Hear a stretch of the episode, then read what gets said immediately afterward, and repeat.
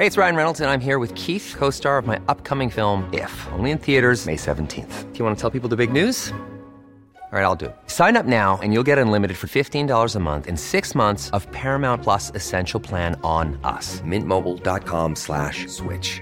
Upfront payment of $45 equivalent to $15 per month. Unlimited over 40 gigabytes per month. Face lower speeds. Videos at 480p. Active Mint customers by 531.24 get six months of Paramount Plus Essential Plan. Auto renews after six months. Offer ends May 31st, 2024. Separate Paramount Plus registration required. Terms and conditions apply if rated PG. Noticias. ¿Qué tal? ¿Cómo le va? Buenas tardes. Estás a punto de escuchar Yo soy Javier Alatorre. las noticias con Javier Alatorre. La vamos a pasar muy bien. Comenzamos. Pero esto fue diferente, tú llegaste de repente, lo que yo siento tú sientes, anda curiosa la gente. Y si me preguntan, voy a decir que estoy enamorado de ti, que tú me gustas, loco desde que te vi. Si te estás. ¡Wow! ¡Qué manera de empezar el viernes! Y mientras Miguelito me hace una cara que ya me dirá qué pasa, estamos escuchando a Chayán, que la verdad, oigan, no sé, eh, pues sea de su generación, si lo conozca, pero está idéntico de cuando yo lo conocí. Sigue con su cabello negro, seguro se lo pinta, pero lo hace tan bien que no se nota. Es muy disciplinado en su alimentación, en su ejercicio, entonces está al centavo, como se lo podría recetar su doctor. Tiene 54 años de edad, más de 40 años de carrera artística. Y bueno, pues evidentemente ha vivido para la música, la televisión y el cine. Ha tenido más de 25 canciones en la Hot Latin Songs, que lo convierte en el cuarto artista con más canciones en la historia de la isla. Total, que lo estamos escuchando, tiene dos hijos, Lorenzo Valentino de 23 e Isadora Sofía de 20, una esposa guapísima. Marilisa, si no me equivoco. Y total, ya les conté la vida de Chayanne y estamos escuchando como tú y como yo. Está bonita, ¿no, Miguel? ¿Cómo estás? Hola Anita, ¿cómo estás? Me da mucho gusto, mucho gusto saludarte. Este, sí es el estilo de Chayanne en lo personal, sí, también en su momento fui fan de Chayanne. Me da mucha risa porque es el papá de muchos y el socio de otros cuantos como tu servidor. Porque todas las señoras dicen, este, mire, ese, es tu verdadero papá, siempre me ha tocado ver. Y aquí en casa no he sido la excepción, me tengo que quejar amargamente. Pero bueno, al final eh, sí, creo que, que, que Chayanne es uno de esos ejemplos de, de lo que debe de ser un este, alguien en el, en el escenario, alguien de figura pública, cero escándalos, un tipo de familia, respetuoso con su público, innovándose, tratando de actualizarse. Sí, son de esos de que más allá de lo que se dedique, creo que ese es un gran ejemplo de cómo deberíamos de, de irnos todos por esta vida, Anita. Y bien, bien por Chayán, que sigue ahí muy vigente, actualizado y llenando donde se presente, ¿eh? Chayán, un tipo de más de 50 años en este momento, seguro. A ver, ponle otro cachito, querido productor, nada más.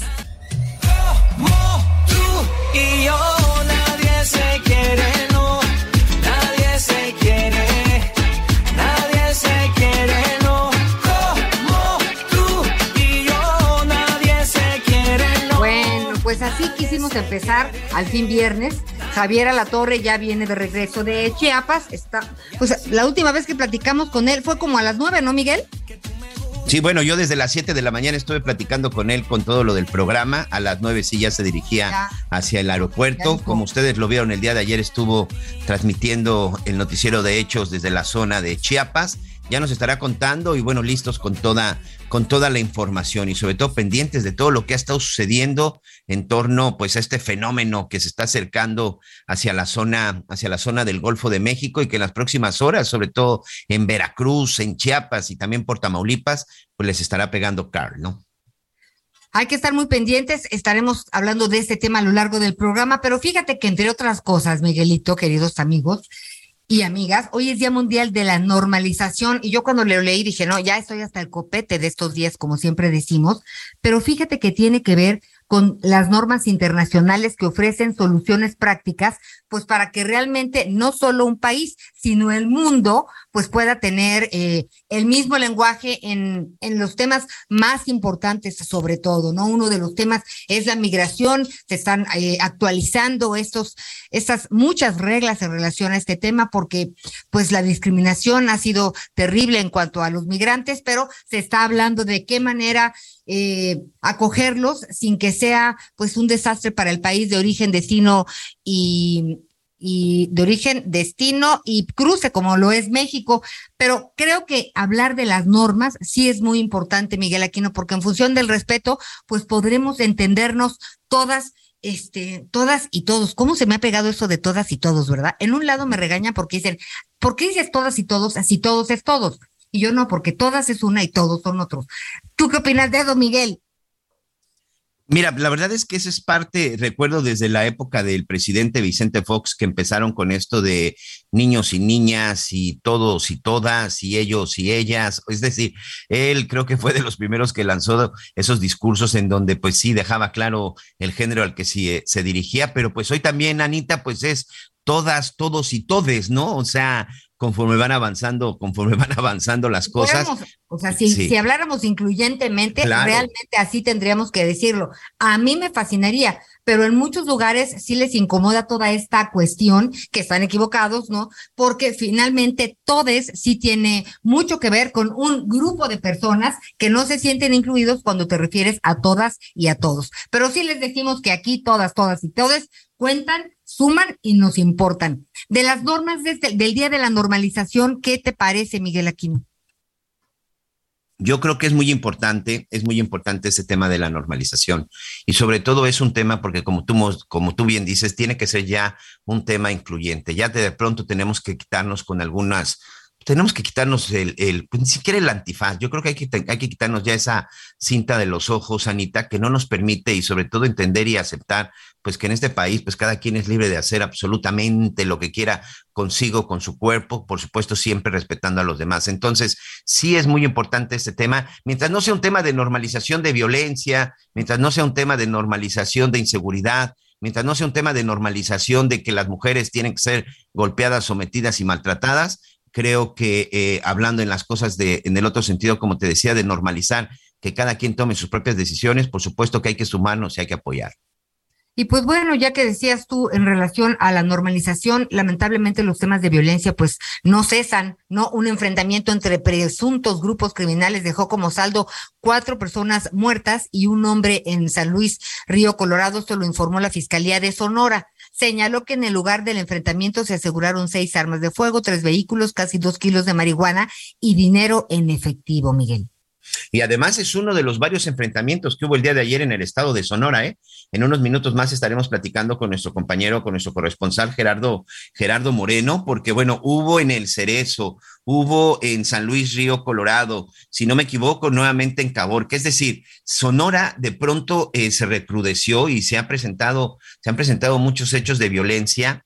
Y aquí, fíjate que es muy interesante, esta violencia, bueno, había dejado de, registrarse en Sonora porque de alguna u otra forma, como que la zona estaba medio controlada, por llamarle de alguna forma, y si me lo permiten amigos, este, por algunos integrantes del crimen organizado. Pero a partir de la detención de Rafael Caro Quintero, que recordamos esa detención que se dio hace unos meses en el estado de Sonora, la violencia se recrudeció. ¿Por qué? Porque ahora, bueno, pues muchos están tratando ahí de ingresar y sobre todo, pues tratar de apoderarse de algunos de los territorios que estaba operando antes el llamado narco, narco de narcos. Sonora es un estado muy importante, muy importante para nuestro país y lamentablemente también, bueno, pues es un estado que es muy importante para los narcotraficantes porque es uno de los estados que colinda con el, con el vecino del norte, pero además si te pones a analizar, Anita, pues en una de las fronteras pues no quiere decir de las menos vigiladas, pero sí de las menos transitadas y en donde no existe pues los mismos niveles, los mismos niveles tan rigurosos como lo podemos ver en la zona de Laredo, como lo vemos en la zona de, Tijuana y de San Diego, o incluso en la zona de, de, Ciudad Juárez. Pero ya está nuestro compañero Gerardo Moreno, corresponsal precisamente en el estado de Sonora. Gerardo, me da mucho gusto saludarte y pues vaya que en las últimas horas ha estado complicado, no en uno, sino en varios municipios del estado. Primero que nada, Gracias por esta llamada y un abrazo para todos nuestros amigos que nos escuchan en este bello estado de Sonora. Adelante, Gerardo. Hola, ¿qué tal? Sí, muchas gracias por los saludos y igualmente es un gusto saludarlos y efectivamente desde la tarde-noche del día de ayer, pues una situación complicada que se ha estado viviendo aquí en el estado de Sonora y es que les platico que se registraron cuatro balaceras en diferentes puntos de Sonora donde se dio como saldo pues cinco personas ejecutadas, algunos vehículos incinerados y también pues algunas personas detenidas y por supuesto mucho pánico entre la sociedad. El primer evento ocurrió en la colonia Las Praderas al norte del municipio de Guaymas, justo frente a lo que es el centro de reinserción social de este municipio, donde un grupo criminal disparó hacia algunas casas abandonadas, mientras que al interior del lugar intentó darse un motín sin embargo, las autoridades estatales aseguran que reaccionaron a tiempo y se detuvo esta situación y también se resguardó toda la zona sin personas lesionadas. Minutos después, prácticamente unos minutos después, ocurrió una segunda balacera, esta vez en el municipio de Empalme, que está a unos 20 minutos del municipio de Guaymas, prácticamente es la misma región, donde pues también atendieron elementos del ejército y aquí afortunadamente lograron detener a algunas personas armadas, también sin personas lesionadas. Sin embargo, pues una hora más tarde, esta vez hacia el norte, en el municipio fronterizo de San Luis Río Colorado, pues hubo una ejecución de cuatro personas en la vía pública. Tres de ellas estaban en el estacionamiento de una tienda de conveniencia y una más fue arrojada al suelo unas cuadras después. Les que toda esta situación quedó grabada en algunos videos que estuvieron circulando e incluso ahorita tenemos algunos audios. ¿Qué les parece si los escuchamos?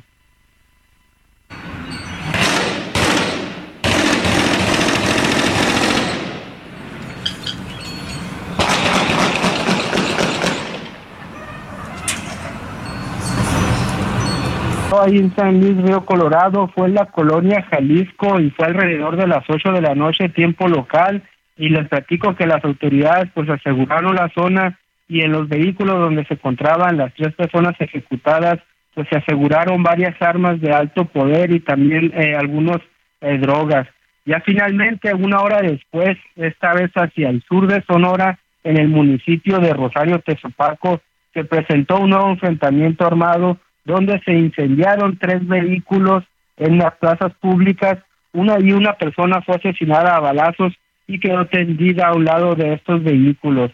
Les platico que de todos estos hechos la Fiscalía de Sonora pues informó que abrió una carpeta de investigación y ya está indagando y además que fueron catalogados como enfrentamientos entre grupos criminales contrarios.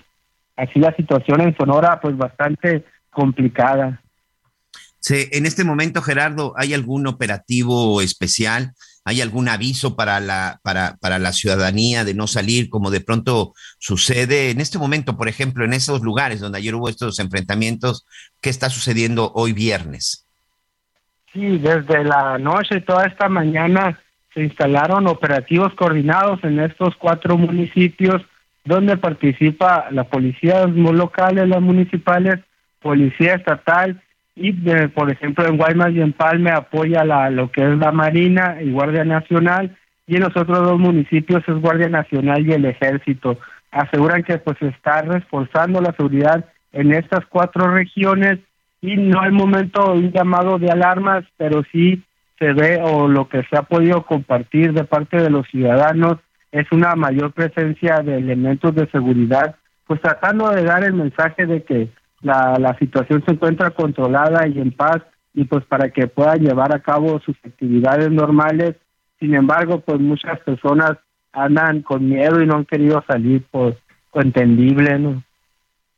Sí, por supuesto, y sobre todo, bueno, pues hay que tener mucho, mucho cuidado con esta situación. Por lo pronto, si me lo permites, pues, pues, vamos a estar muy pendientes y sobre todo muy atentos de lo que esté sucediendo. Un abrazo y vamos a esperar también, bueno, pues a ver qué dicen, qué dicen las autoridades sobre lo que se ha estado registrando. Pero pues ya lo comentaba, no sé si tú estés de acuerdo, a partir de la captura de Rafael Caro Quintero, pues parece que hay algunas zonas que están buscando estos sujetos apoderarse, ¿no? Así es, se habla de, pues, de algunos, la presencia de al menos tres eh, cédulas criminales aquí en el estado de Sonora, disputándose de ciertas eh, regiones.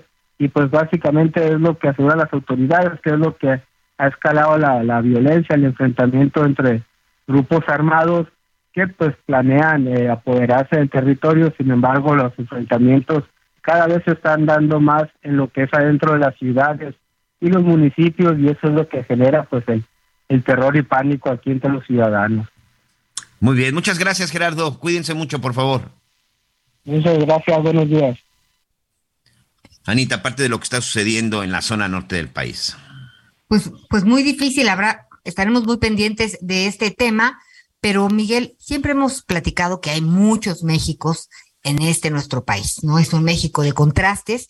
Y fíjate que Time Out, que es una marca global de medios y hospitalidad, importante, nombró a la colonia americana de Guadalajara, Jalisco, como el vecindario más genial. Entiéndase lo que usted quiera por genial, pero suena muy bien, el vecindario más genial del mundo. Esta colonia posee el Paseo de Chapultepec, donde las personas se reúnen en cafés o bares, el templo expiatorio reconocido por su arquitectura neogótica y el corredor gastronómico de López Cotilla con una amplia oferta, además deliciosa y para todos los presupuestos. Esta es la primera vez que una colonia de Guadalajara figura en la lista y además en el lugar 51 de la lista también se encuentra Versalles, Puerto Vallarta. Otras ciudades que se incluyen en la lista son casi, pues, Lisboa, en fin, hay otras que ahorita nos van a platicar, sobre todo nuestra compañera Adriana Luna, corresponsal de Heraldo Radio en Guadalajara. ¿Cómo estás, Adri? Qué gusto saludarte con esta buena noticia.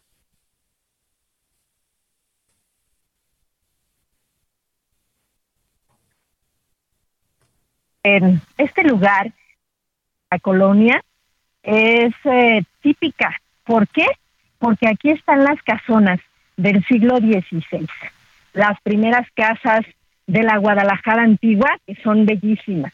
También tenemos el Paseo Chapultepec, que es famoso por su oferta gastronómica. ¿Y qué decir del templo expiatorio, Anita? Es un templo de estilo gótico, el favorito de quién crees?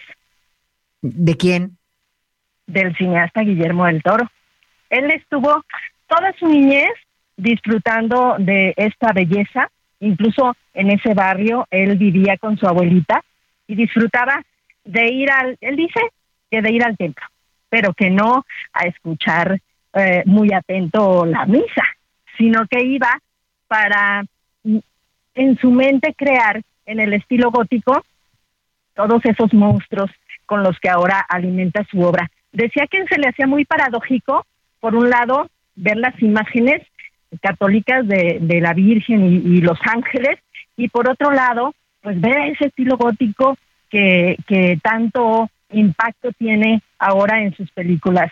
Él menciona que disfrutó mucho de esa belleza y ahora cada que viene a Guadalajara, obviamente disfruta de estar en, en esas calles donde él creció y, y disfruta también de, ir a, por ejemplo, al mercado de Santa a disfrutar de, un puesto que le gusta mucho, que es las pitas. Y es donde venden comida típica, pero muy nutritiva, o sea, muchas verduras, muchos jugos. Y él se sale a la calle simplemente a disfrutar de esta belleza que tiene tanto de las casonas como lo que te decía del Paseo Chapultepec. Claro que sí. Oye, fíjate que aquí hay una persona que dice, es una colonia de americanos. ¿Por qué no nos explicas qué es la colonia América para que de, plano quede, este, pues claro, este tema? Bueno, se, se comenta que les gusta mucho a los a los norteamericanos, pero en específico porque ahí está el consulado americano en Guadalajara. Es una de las eh, eh, muchas grandes estructuras que hay ahí y obviamente eh, también, fíjate, también se critica en especial porque pues en el Paseo Chapultepec se han hecho grandes eventos y ahora ha pasado de ser un lugar habitable, una zona habitacional, a ser un, un lugar donde hasta altas horas de la noche escuchas música fuerte y también se hacen conciertos ahí. Entonces ya mucha gente menciona, no, pues ya se le quitó ese atractivo de zona habitacional, ahora ya muy pocos quedan ahí. Lo que sí es que pues se ha, hecho mucho de comercio, Anita, y muchos de los americanos pues les gusta la zona, pero en especial porque ahí está el consulado. Pues bueno, la verdad es que digo, de que es una buena noticia, es una buena noticia. Si no lo conoce usted y tiene oportunidad de visitar este lugar, vale muchísimo la pena. Yo la verdad siempre paso de rapidín, pero sí recuerdo que te quedas impresionado, sobre todo este, de esta belleza del templo expiatorio, que pues sí es un, es un sello de este lugar. Muchísimas gracias, querida. Oye, ¿cómo va la fiesta por allá de la Virgen? Pues todavía sigue, a pesar de que fue el 12 y el 13, Día del Danzante que platicábamos eh, con los radioescuchas ayer. Hoy, todo el fin de semana va a seguir esta fiesta ahí en el municipio de Zapopan y sigue, porque todavía, obviamente, muchos de los hijos ausentes que se dan cita aquí en, en Zapopan para visitar a la imagen de la Virgen, pues siguen disfrutando de los alrededores y siguen llegando a largas filas ahí en la Basílica de Zapopan a visitar a la Virgen Anita. Pues seguiremos pendientes de todo lo que sucede. Miguelito, ¿los ¿conoces este lugar? No, fíjate que no, ¿eh? Fíjate que no. Y ahorita precisamente estoy tomando nota. He tenido la oportunidad, Adriana, me da mucho gusto saludarte, de, visitar varias partes del estado de Jalisco. De hecho, me, me, me, declaro que no conozco bien el estado de mis padres. Mi familia es de Oconagua, Jalisco. ¿A poco, Miguel? Sí, sí, sí. Eh, tengo sangre jalisco. ahí? Eh, no, ya a mí yo ya me tocó este, en la capital del país, pero mis abuelos, mis padres nacieron en esta zona de Oconagua, de Oconagua, Jalisco, que es un pueblo muy pequeñito, no sé si has tenido oportunidad de conocerlo, Adriana, pero que es muy, este, es muy visitado por ahí, por una zona, por una zona medio arqueológica, muy, muy bonita, pequeña, pero, pero muy bonita. Pero no, no conozco esta parte, pero tendremos que ir a visitarla, sin duda, como muchos de nuestros amigos que tienen que ir también a conocer el estado de Jalisco. Miguel, corre entre tus venas esa exquisita sangre agavera. Entonces, cuando vengas aquí a la tierra, yo me comprometo a hacer tu guía de turistas para que juntos en Calandria recorramos esa avenida Vallarta, que es precisamente la que lleva a Puerto Vallarta, pero en el, en el corazón, eh, vamos, entre el centro histórico y la Minerva, es esa zona de, de esta colonia americana, y te prometo que vamos en Calandria a, a que la disfrutes y la conozcas. Ya te comprometiste. No, Anita. Pues sí, no, oye, donde caben dos, caben Ya se apuntó Anita Lomelí, ¿eh? Yo sí los acompaño. Nos vamos a ir. Y, y, después de ahí nos vamos a la ruta del mezcal, que esa yo no la conozco. Del tequila, Anita Lomelí. No, pero ya hicieron una ruta del mezcal también, ¿verdad? No, no, pero el mezcal es para Oaxaca, en Jalisco es no, Ya hicieron una ruta en Jalisco. Aquí tenemos la ruta cervecera, la ruta del tequila, la ruta de Juan Rulfo, a cualquiera que quieran venir, son bienvenidos. Ya ves, Miguelito. Total, que tendremos que estar contigo una semana con muchísimo gusto. Gracias, Adri, que tengas y, y además empieza este fin de semana la WTA, ya están llegando las mejores tenistas del mundo y además se viene la FIL, entonces pretexto para venir no tienen. No Oye, cuéntanos rápidamente un poquito para no acerca venir, de este. Para no venir no tienen. Cuéntanos un poquito precisamente de este torneo de talla internacional, este torneo de tenis que sé que te sacamos de esta cobertura precisamente para poder platicar con nosotros. Entonces aprovechemos. Sí, pues están llegando, son 60 tenistas. Este evento es más importante incluso que, el, que el que hubo hace unos meses. Vinieron a las ocho mejores tenistas del mundo, ahora vienen 60 a disfrutar de este torneo aquí en Guadalajara y obviamente ya los se está percibiendo esa derrama económica que se tiene en, con eventos de gran magnitud y les comentaba también la Feria Internacional del Libro que jala a muchos extranjeros. Ya poco a poco Guadalajara está volviendo a ser el lugar de sede para muchos de los grandes eventos y que atrae turismo internacional. Pues muy bueno, pues ahí está la invitación. fíjate que Nadal viene a jugar a, México pues este año, ¿no? Ya su, una cascarita. Eh, me parece que es eh, en parte va a, va a ser una donación para una organización total que viene a la Plaza de Toros y ayer andaba yo rascándole para los boletos que los empezaron a vender el 10 de octubre. Bueno, el que me gustó cuesta 32 mil pesos. Así que bye. Se acabó. Oye, es para apoyar, Anita, tienes que. Pero 32 mil pesos, Miguelito, y ni modo que vaya sola, imagínate, ¿cómo? ¿60 mil pesos por ir a ver a Nadal? No, pues tendrá que ser por la tele. Pero carísimo. Bueno, hay de mil pesos también, pero oye, para verlo como un muñequito de pastel, pues lo voy en mi casa. ¿No? Bueno, sin duda, pues ahí está, ahí está la propuesta, ahí está la oferta. Muchas gracias, Adri, muchas gracias por el reporte. Bye, Adri. Buen fin de semana, los espero entonces. Gracias. Anita, tenemos que hacer una pausa. Ya volvemos, acompáñenos. Voy a decir que estoy enamorado de ti, que tú me gustas. Me puse loco desde que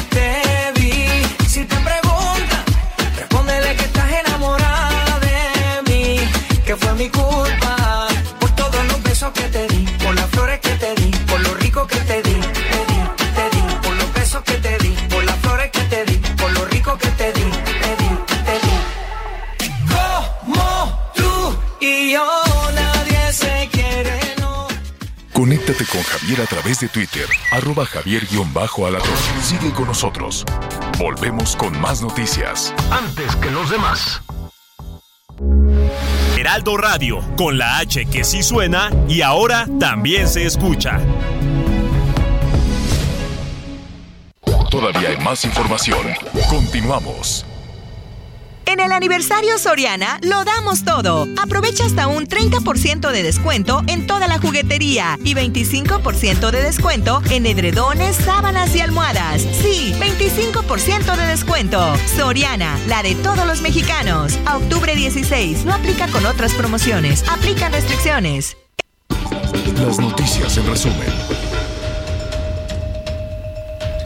Bueno, pues tenemos más información. Gracias, gracias por todos sus mensajes. Rescatistas de Nuevo León encontraron en el cañón del Tragadero, en el municipio de Rayones, el cuerpo de Rocío Aguilar, senderista que permaneció en calidad de desaparecida durante cinco días. La fiscalía indicó que realizará una investigación para determinar las causas de la muerte, pero una de las primeras hipótesis es que fue a causa de una caída. El juzgado noveno de distrito en el estado de Guanajuato otorgó a diversas organizaciones de la sociedad civil la primera suspensión provisional contra la incorporación de la Guardia Nacional a la Sedena.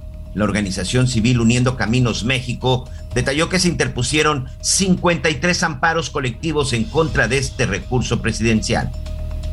La ex fiscal de homicidios de mujeres, Zuli Ponce Prieto, fue asesinada este jueves en Ciudad Juárez, Chihuahua, por un grupo armado. De acuerdo con los primeros reportes, el ataque ocurrió sobre la avenida Paseo Triunfo cuando iba a bordo de su vehículo en compañía de un hombre. Y hoy el dólar se compra en 19 pesos con 62 centavos y se vende en 20 pesos con 32 centavos. Gracias, gracias Miguelito.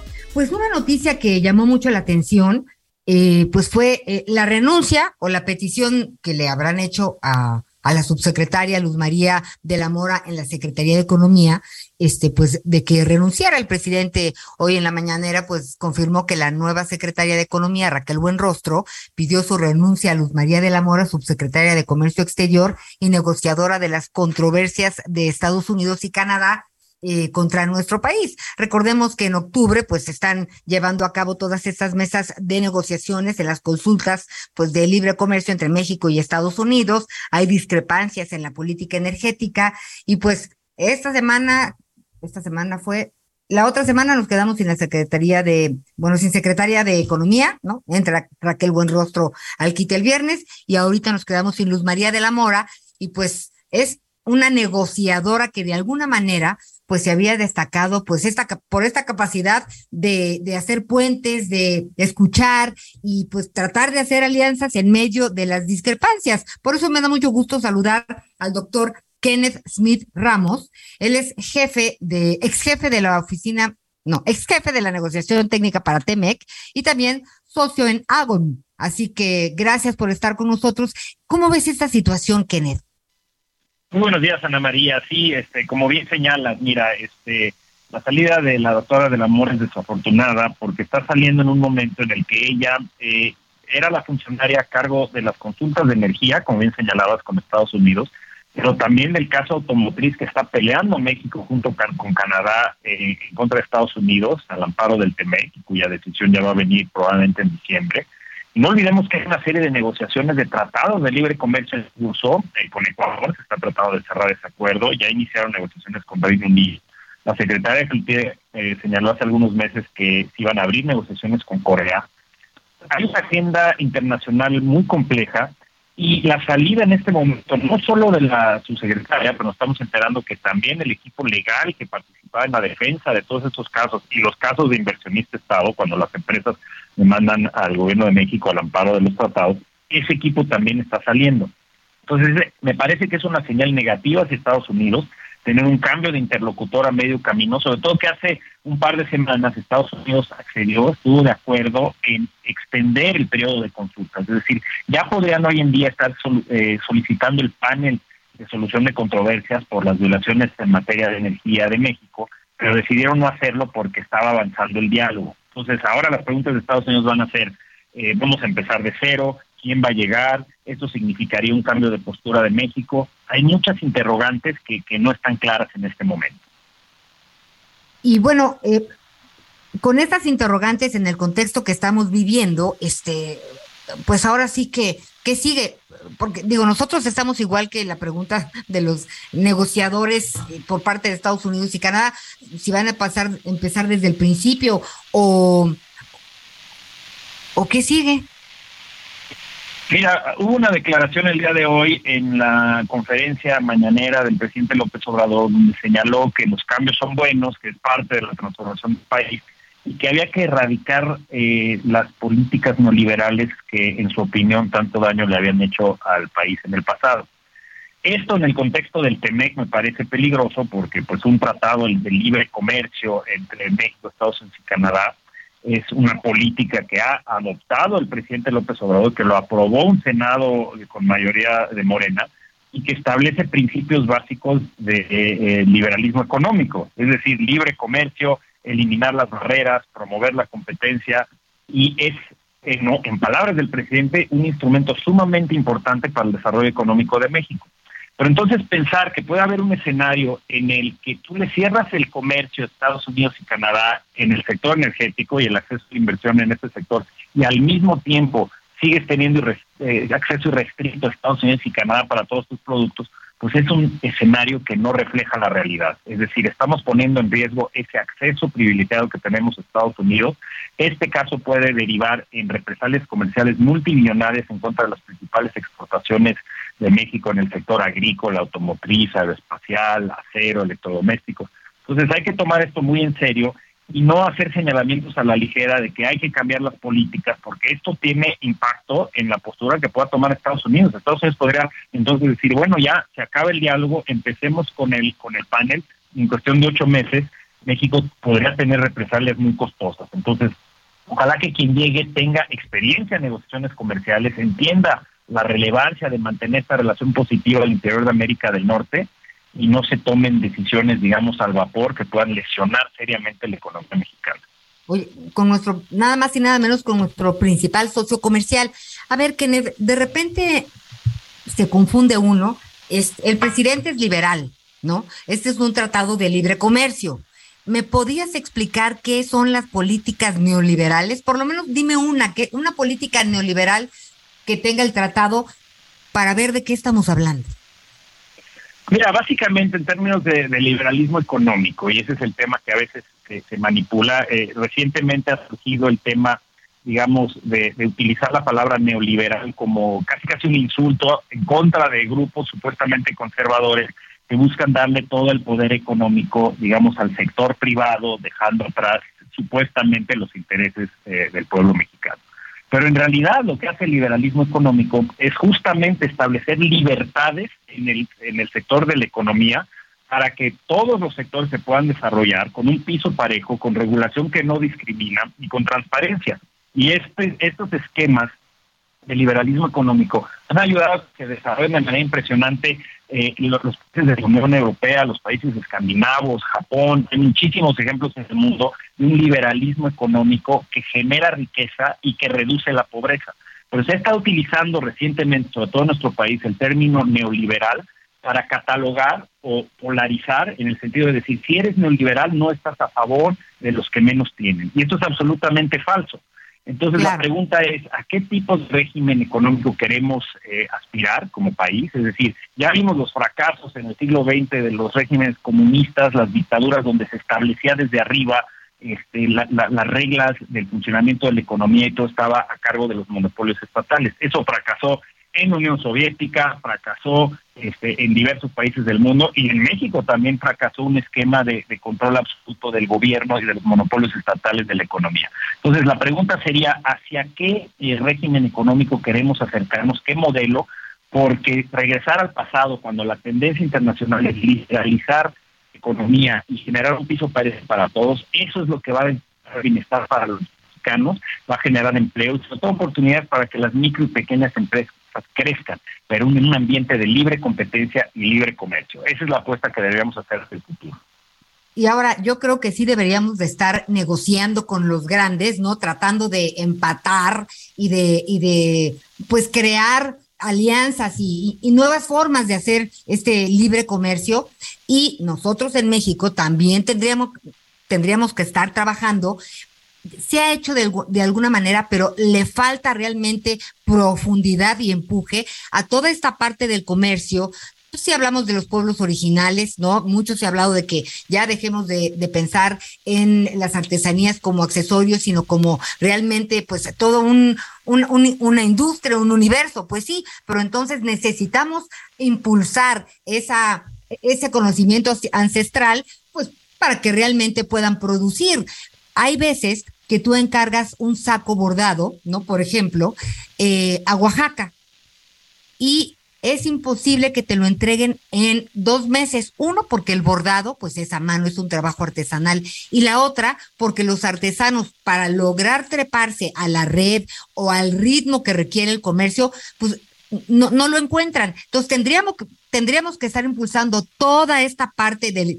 Te, te menciono solo un, un, dato, ¿no? Este, textileros, y entonces sí tratar de treparlos, no bajarnos, pues los que ya lo están, este, ya lo están haciendo. E, e, eso es lo que yo creo que tendríamos que concentrarnos. Ojalá que anuncien pronto al subsecretario. Eh, nos gustará mucho saber a dónde va eh, Luz María de la Mora, que me parece que ha tenido un papel muy honroso y no de ahorita, tiene una vasta experiencia en este tipo de, pues, de negociaciones y de relaciones. ¿Y qué, tú quién crees que se vaya a quedar? Mira, todavía no hay, eh, eh, digamos, un nombre. El presidente eh, señaló que ya había hecho la designación, la secretaria de Buenrostro, que lo anunciaría el día de hoy, pero esperemos que sea alguien con experiencia en negociaciones comerciales, que entienda la dinámica de la relación con Estados Unidos, sobre todo, pero sobre todo también a nivel mundial, la importancia de seguir presentando a México como una economía abierta y sobre todo dispuesta a cumplir con sus compromisos internacionales. Y regresando rápidamente al ejemplo que dabas de los textileros, es justamente eso ¿Cómo vas a ayudar a las pequeñas y medianas empresas a que se suban, a que se capaciten para subirse al tren exportador? Pues es justamente generando oportunidades. Además de la liberalización comercial, es decir, tener esta red de tratados de libre comercio que establece reglas que facilitan el comercio y la inversión, hay que trabajar a nivel doméstico en políticas industriales, en encadenamiento de las pymes, en capacitación de la fuerza laboral, en educación, desde educación primaria hasta educación técnica superior. Y eso es lo que estaba iniciando, tratando de hacer la secretaria Cloutier con el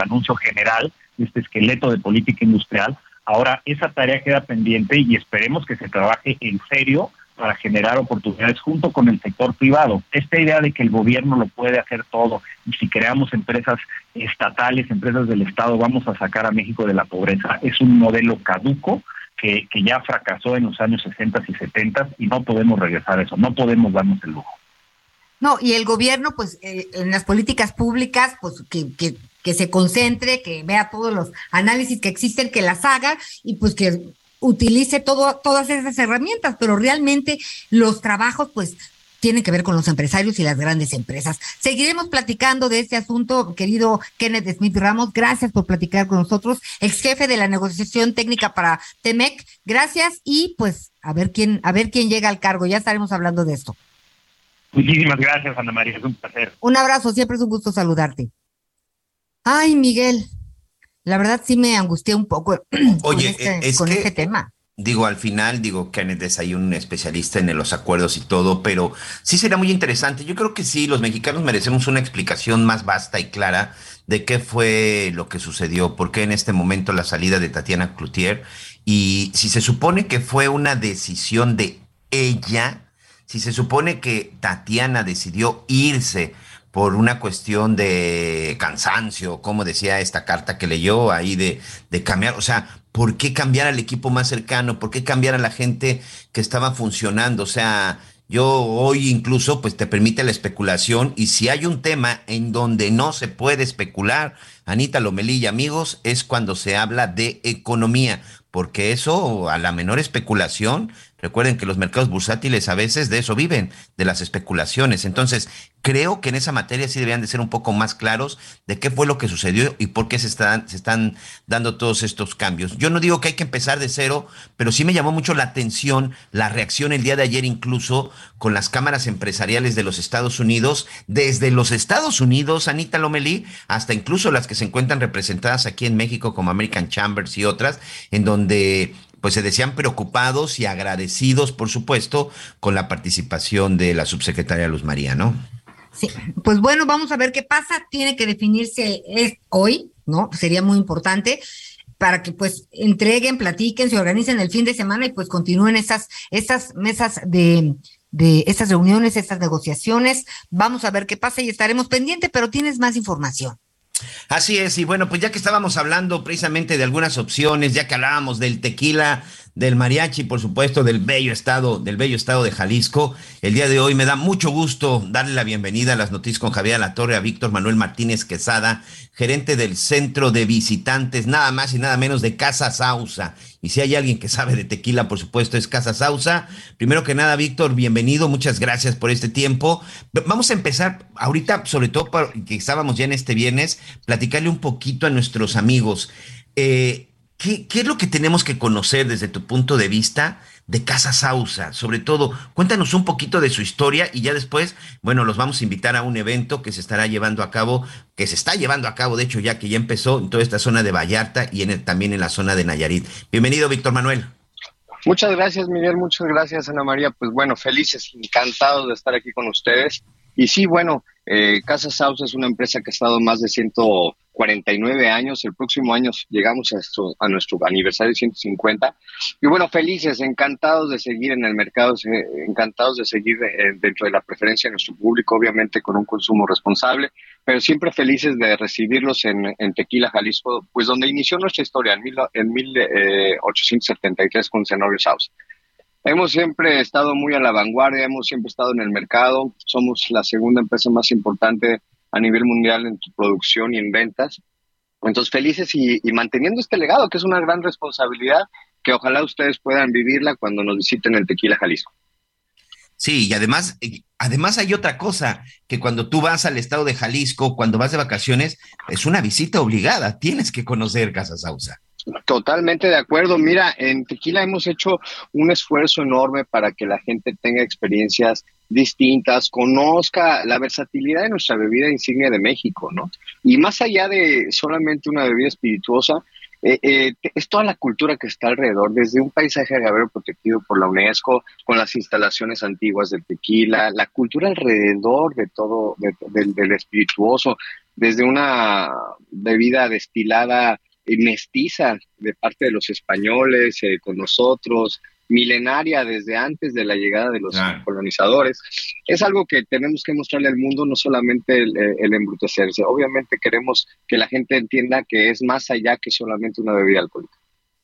Sí, y además, este, ya para entrar ahorita al tema de, de esta edición especial de sustentabilidad gastronómica 2021. Este, Víctor, nada más decir que son de esas empresas en donde el capital humano es lo más importante, ¿no? Y me consta. Sí, nosotros, eh, mi querido Miguel, estamos muy, muy, eh, vamos, eh, comprometidos para el desarrollo humano, no solamente el capital que tenemos en, en, Sausa, somos una empresa que le apuesta mucho al desarrollo de la gente.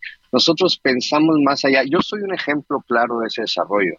Eh, creo que la empresa apuesta no solamente a que tú tengas un crecimiento personal, sino también un crecimiento profesional. Y eso creo que es algo muy difícil de encontrar. Una empresa con estos valores que, que trate de abrazarte y, y, de hecho, siendo uno de los Great Places to Work a nivel eh, internacional, más respetados de la industria, creo que es lo que nosotros queremos dar a mostrar como benchmark para otras empresas, para que nos mimeticemos y que en este desarrollo y esta capacitación para la gente busquemos el cómo poder eh, llevar a la gente a otro nivel y que sea un nivel eh, feliz dentro del mismo trabajo, ¿no? que eso sin duda es lo más fundamental para que las cosas funcionen. Vallarta Nayarit Gastronómica 2021, ¿de qué se trata, Víctor Manuel?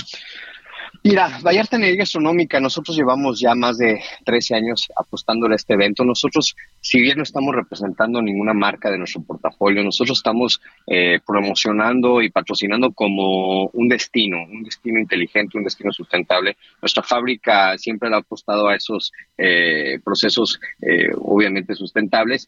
Este, esta edición para nosotros de Vallarta Energía Gastronómica es principalmente importante porque muestra esa faceta de nosotros. Entonces, de esa manera nosotros nos digamos, Vallarta nace como un eh, ejercicio, una promoción dentro de alimentos y bebidas, donde los chefs más reconocidos a nivel internacional y los proveedores que nos encontramos en alimentos y bebidas hacemos una convergencia y mostramos nuestras versatilidades, nuestros servicios, pero sobre todo nuestros productos. Nosotros, lejos de apostarle a una promoción o una difusión mayor, le apostamos más a la hegemonía y a crear un nexo con esas personas. Y para ahora que, que, en esta edición está apostándole a, o el tema es la sustentabilidad, pues qué mejor manera de nosotros mostrar nuestros procesos, lo que nosotros hacemos con nuestra, nuestra fábrica y, creo que ahí estamos amorando muy bien. Ojalá que puedan visitarnos, estamos en, en esta activación durante esta semana, lo que resta del fin de semana y lunes y martes. Y pues, Oye, pero ¿cómo nos dicen en viernes?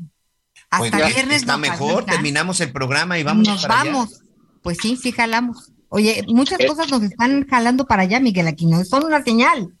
Así es. Es Oye, una señal. Es una señal. sí, adelante, Víctor. Pues miren, de verdad, todos los que nos están escuchando, muchísimas gracias a todos por, por darnos la oportunidad entonces, de mostrarles esto que tenemos aquí en Vallarta para todos. Ojalá que puedan darse una vuelta. Hay chefs muy reconocidos, es un concepto fuera de lo convencional. Tenemos personalidades con estrellas Michelin, tenemos personalidades del mundo artístico eh, y bueno, el mejor tequila de todo México, por supuesto, de Casa Sausa. Oye, y además de que, por supuesto, está garantizado que vas a comer delicioso, que vas a, probar, a degustar de los mejores, de los mejores tequilas. Al final, esta edición especial que tiene que ver con sustentabilidad también lleva un mensaje bien importante, Víctor Manuel, que tiene que ver, por supuesto, pues con, eh, eh, pues con la deforestación y que tenemos que cuidar este planeta. Totalmente de acuerdo. Nosotros estamos muy enfocados en eso. Eh, nosotros siendo una de las empresas pioneras desde el año 2000, teniendo la primera planta tratadora de agua en la región, buscamos que nuestras aguas de proceso, el 99.8%, sean completamente restituidas al ecosistema. Tenemos iniciativas de, de, de, de, empresa socialmente responsable, empresa verde, Premio Nacional de Calidad. Y pues obviamente tenemos que ser congruentes con lo que vendemos y con lo que hacemos. Y por eso mismo en nuestro, nuestro capital humano está muy enfocado también en crear esos desarrollos. Y en esos desarrollos va de la mano el desarrollo profesional con la sustentabilidad de los procesos.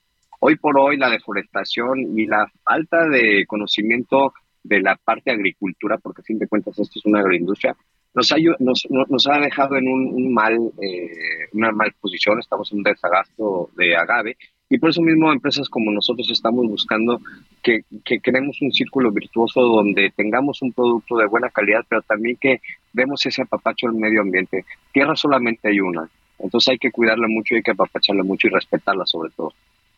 Oye, eh, ya nos va a ganar la pausa, no sin antes agradecerte esta oportunidad y dime algo, nada más, ¿qué es esto de la gastronomía sustentable? La gastronomía sustentable es una gastronomía que está muy enfocada en crear este tipo de conceptos sin afectar el medio ambiente. ¿Qué quiere decir con eso?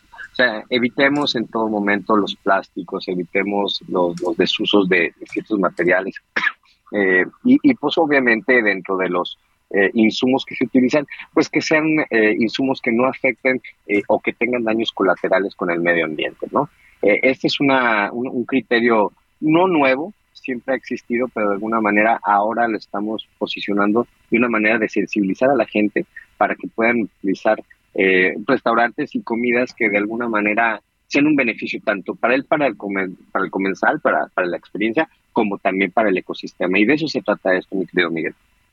Bueno, pues creo que ahí está la invitación. Así que, amigos, pues todavía hay oportunidad. Vámonos a Puerto Vallarta, vámonos a la Riviera Nayarita, que además son dos lugares espectaculares, son dos lugares preciosos. Víctor Manuel Martínez Quesada, gerente del Centro de Visitantes de Casa de Sausa. Mucha suerte, mucho éxito, que seguramente está garantizado y esperamos muy, muy pronto. Ana María Lomelí ya se comprometió a, verlos por allá. llevar a hacer la ruta del tequila y por supuesto que los vamos a ir a visitar. Muchas gracias. Los, esperamos. Saludos, amigos. Es que, muchas gracias y saludos. Gracias. Miguel, es que yo solo les voy a decir dos cosas. De repente digo, café para cambiar lo que puedo cambiar y tequila para aceptar lo que no puedo. O te la cambio. el pues amor puede esperar, el tequila no. Al fin viernes. Al fin viernes. Y saludos a nuestros amigos en, Guadalajara a través de Heraldo Radio en el 100.3 de la FM. Muchas, muchas gracias. Anita, tenemos que hacer una pausa. Ya volvemos.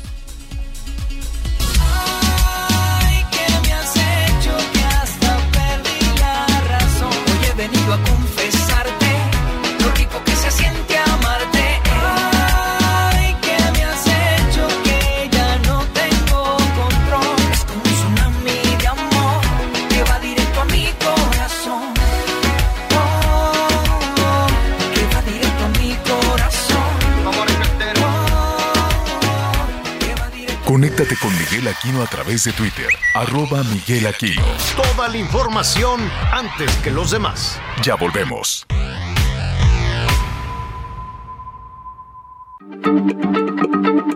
Heraldo Radio, la H se lee, se comparte, se ve y ahora... Hey, it's Ryan Reynolds and I'm here with Keith, co-star of my upcoming film, If, only in theaters May 17th. Do you want to tell people the big news? All right, I'll do Sign up now and you'll get unlimited for $15 a month in six months of Paramount Plus Essential Plan on us. Mintmobile.com slash switch. Upfront payment of $45 equivalent to $15 per month. Unlimited over 40 gigabytes per month. Face lower speeds. Videos at 480p. Active Mint customers by 531.24 get six months of Paramount Plus Essential Plan. Auto renews after six months. Offer ends May 31st, 2024. Separate Paramount Plus registration required. Terms and conditions apply if rated PG.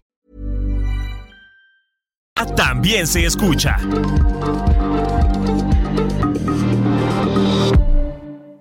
Todavía hay más información. Continuamos.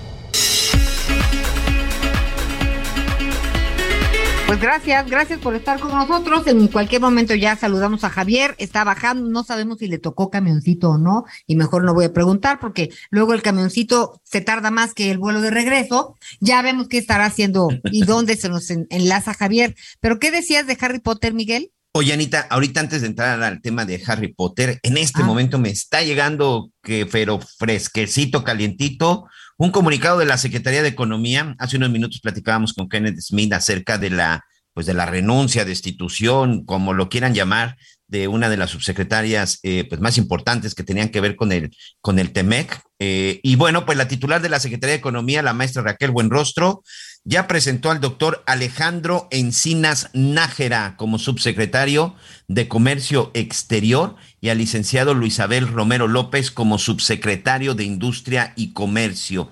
Con este equipo, dice, se fortalece el diálogo dentro del gobierno de, eh, de México, fundamental e indispensable para la elaboración coordinada de las respuestas a las consultas del TEMEC, que privilegia un diálogo y una negociación con argumentos jurídicos.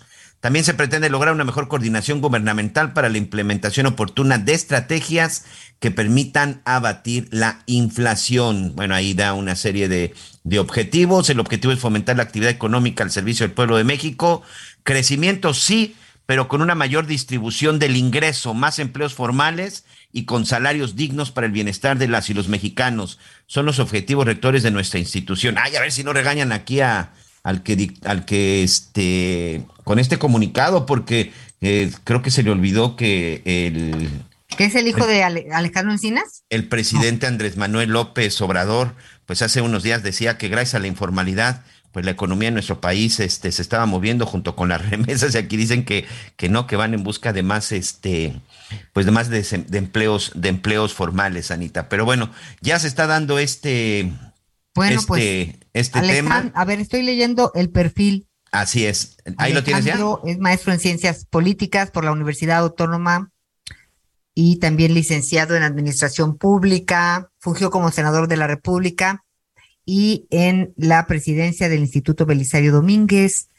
Mm, estoy buscando algo que tenga que ver con economía. Es maestro Alejandro Encinas Nájera.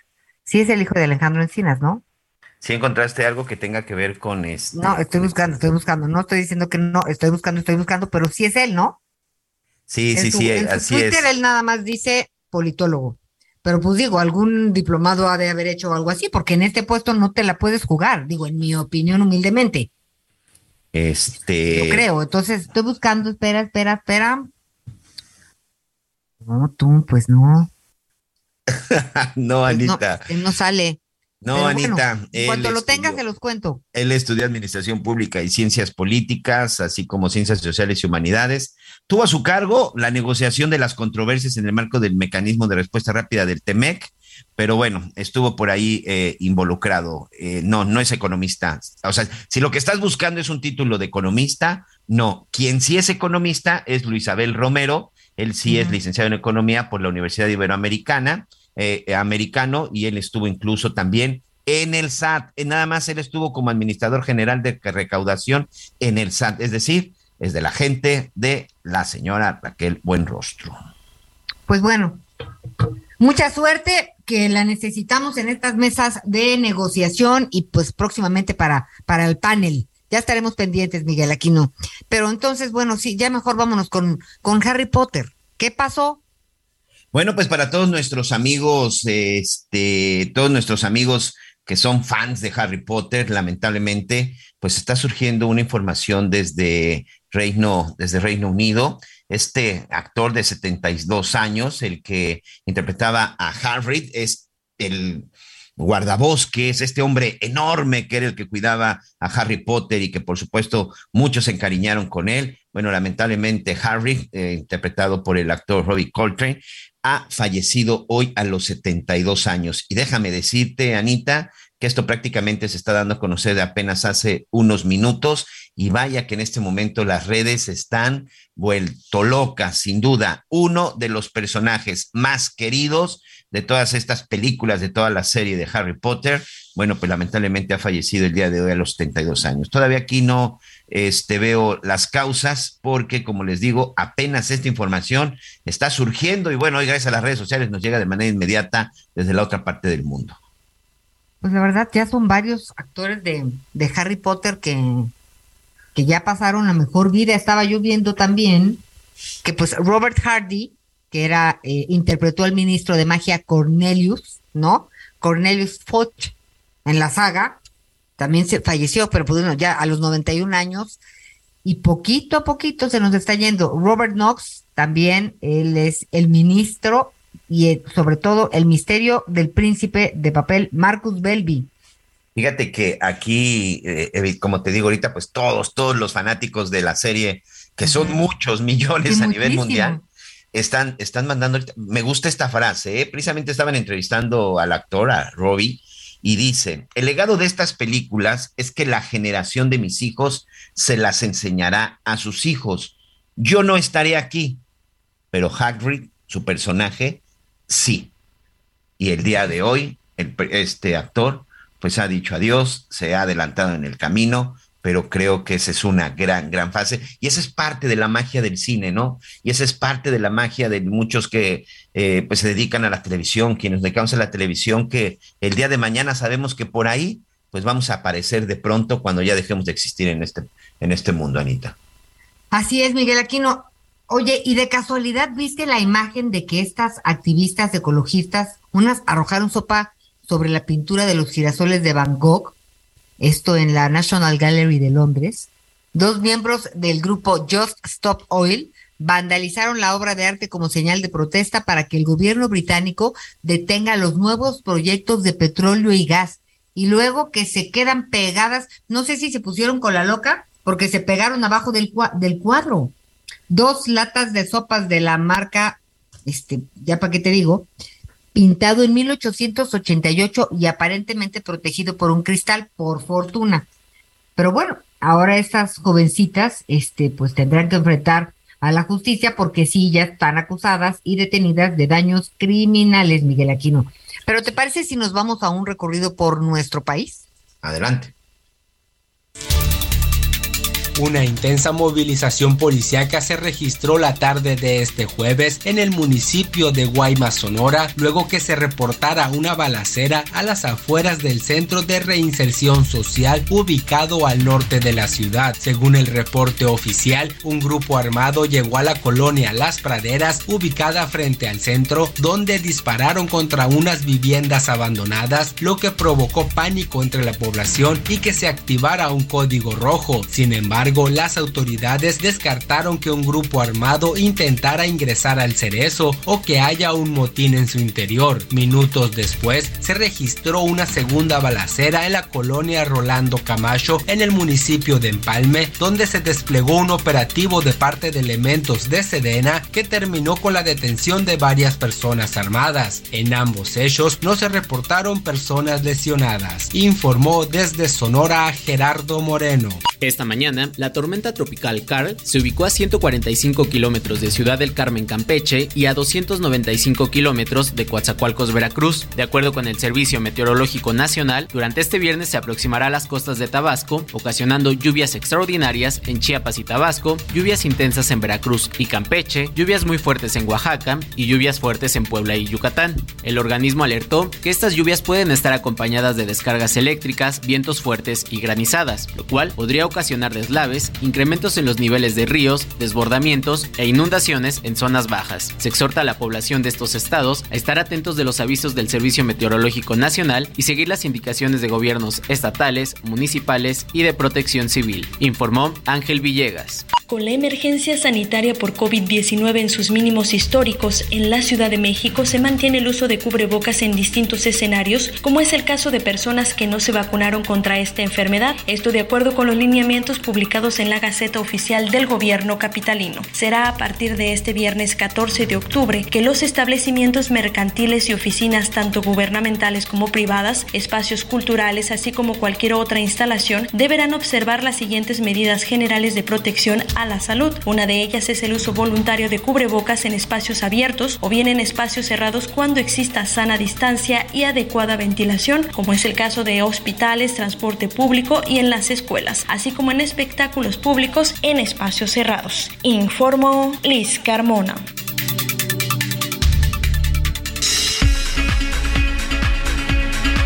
Bueno, eh, ahora sí ya me van a dar chance, niños. ¿Cómo están? Hola, hola. Estamos ya en la segunda hora este, del programa. Eh, una, les ofrecemos una disculpa, pero bueno, la conectividad en el país no es necesariamente la mejor, ¿no? Uno quisiera pues tener una posibilidad de acercarse a la ciudad a la Ciudad de México, pero ya estamos aquí. Este les mandan muchos saludos de Tuxla Gutiérrez. Me da muchísimo gusto que nos escuchen, ¿no? Que, que, que nos dan ahí todos sus comentarios del programa a través del Heraldo Radio allá en Chiapas. Qué bueno, me da muchísimo gusto. Y bueno, pues hoy por la mañana estuve también un ratito rápidamente tuve una reunión ahí poquito antes de las 7 de la mañana porque si no no no no la librábamos con los cafeticultores qué trabajo extraordinario eh, están haciendo es verdad que todavía hay muchísimos rezagos en el campo es verdad que eh, se tienen que hacer mayores esfuerzos para que los beneficios le lleguen también a los campesinos pero hay ya eh, muchísimas empresas que están este, trabajando de una forma diferente, de una forma especial, eh, que les llegan los beneficios precisamente. No son estas cooperativas, porque pues ese modelo de cooperativas francamente era una transototota política que con la cual estuvimos trabajando todo el tiempo, ¿no? La cooperativa no sé qué, la cooperativa no sé cuánto, y al final eran únicamente los que manejaban las cooperativas con una suerte de, de, de, de ¿cómo se llama?, de Em, sindicato y luego pues se lo quedaban nada más los machuchones de arriba y se ponían de acuerdo ahí con, con alguna empresa y vendían el café de todo a saber hasta dónde y luego dejaban a toda esta gente en la calle verdaderamente y todavía estamos batallando con eso todavía y no nada más con el café con con muchos productos no em, no es lo mismo el el dinero que se queda el eh, productor de Chile en algunas regiones este que después de mano en mano con los intermediarios, más la central de abasto, más no sé qué, le van subiendo, subiendo, subiendo. Los consumidores pagamos un dineral, ¿no? De lo que tú quieras, de cebolla, de pollo, de chile, de cuánta cosa, es más, hasta los precios de la tortilla. Los productores de maíz, no creas tú que les cae el beneficio de que la tortilla esté a 22, 23 pesos, en algunas en algunas zonas está un poquito está un poquito más abajo. No, no, no, no le llega. Hay una cadena de intermediarios muy compleja. Pero lo bueno es que ya las cosas en algunos lugares, no quiero decir que en todos, en algunos lugares ya se está haciendo este tema de comercio justo, lo cual me parece muy bien y este y les traje café tantito, pero pues vamos viendo cómo se portan no vaya a ser que luego no les caiga, pero como, no, no, con mucho gusto les voy a dar un puñito de café, pero no está molido, es en grano, entonces, si no... ¡Ay, qué delicioso! Está buenísimo, Anita, buenísimo. No, le hagas, no nos apliques la de siempre que en el camino se diluye el pan, el café, las cuyú, Como las conchas de matre que les mandan, el pan de muerte y todo eso, pero pues ya, ahora sí ya este, Miguelón, tu pastel te lo hicieron y, te fuiste, ¿eh? Y nos lo comimos. No, no, te lo comiste, ya me dijeron que ahí, este, entre rebanada y rebanada. yo sí fui, lo ¿ya viste? No fuiste por él. No, no es posible, ese de chochitos no lo vamos a dejar ahí.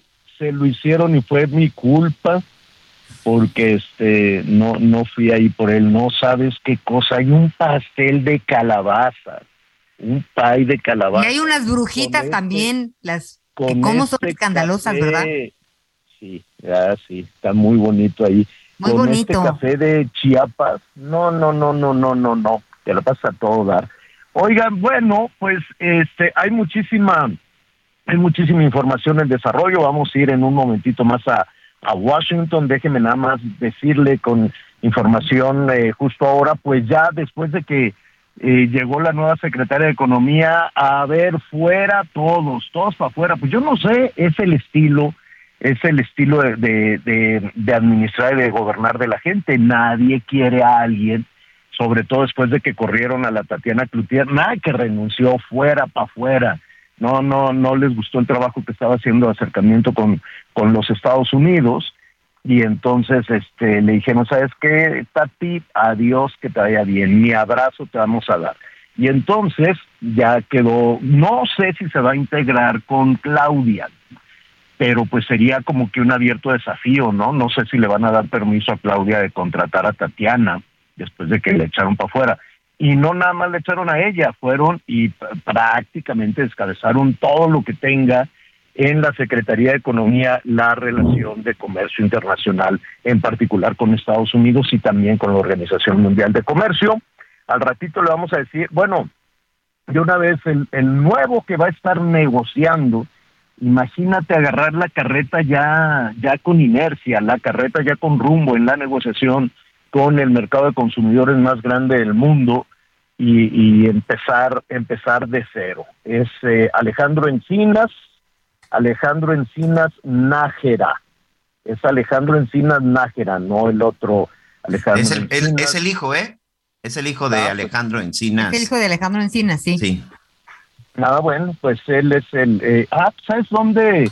Es, es este, es muy, ¿cómo te diré? Muy, muy defensor de la 4T, Alejandro Encinas. Pero duro así, a todo, Alejandro Encinas Nájera yo lo escucho con Leonardo Curcio en el 40 y se da unos agarrones bárbaros porque es así más chairo que Anita Lomelí. digo, no. híjole, ¿cómo eres? con todo respeto, pero esperemos que haga un muy buen trabajo, es muy listo, es muy inteligente, este, muy comprometido con, con la 4T, o sea, de una lealtad al, al 200%, o sea, sí, aunque sí.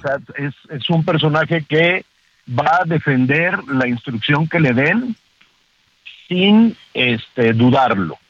Así es. Fíjate que revisábamos porque ahorita leíamos su, su currículum, Javier, y decíamos que Alejandro Encinas Nájera es licenciado en Ciencias Políticas, que por ahí estuvo relacionado haciendo algunos documentos con el, con el TEMEC, pero bueno, pues que no, que no tiene que ver economía. Sí, pues ya se anunció Alejandro Encinas Nájera y a Luisabel Romero, Romero López para estas negociaciones y en donde, por cierto, el día de ayer, pues estuvo por allá el secretario de Relaciones Exteriores, Marcelo Ebrard. Hay quienes hoy en la mañana le aplaudieron mucho por lo, por, por, por lo que fue a hacer junto con la secretaria de Seguridad y Protección Ciudadana y me parece que por ahí ya tenemos listo Armando Guzmán, señor. Bueno, pues vamos en este momento con Armando, Armando Guzmán, porque hay, hay muchísimos frentes, hay muchísimos fierros en la lumbre en torno a la relación entre México y Estados Unidos. Armando, qué gusto saludarte, ¿cómo estás? El gusto es mío, Javier. Con mucho gusto de estar con ustedes. Ah, saludos, Anita. Saludos, Miguel.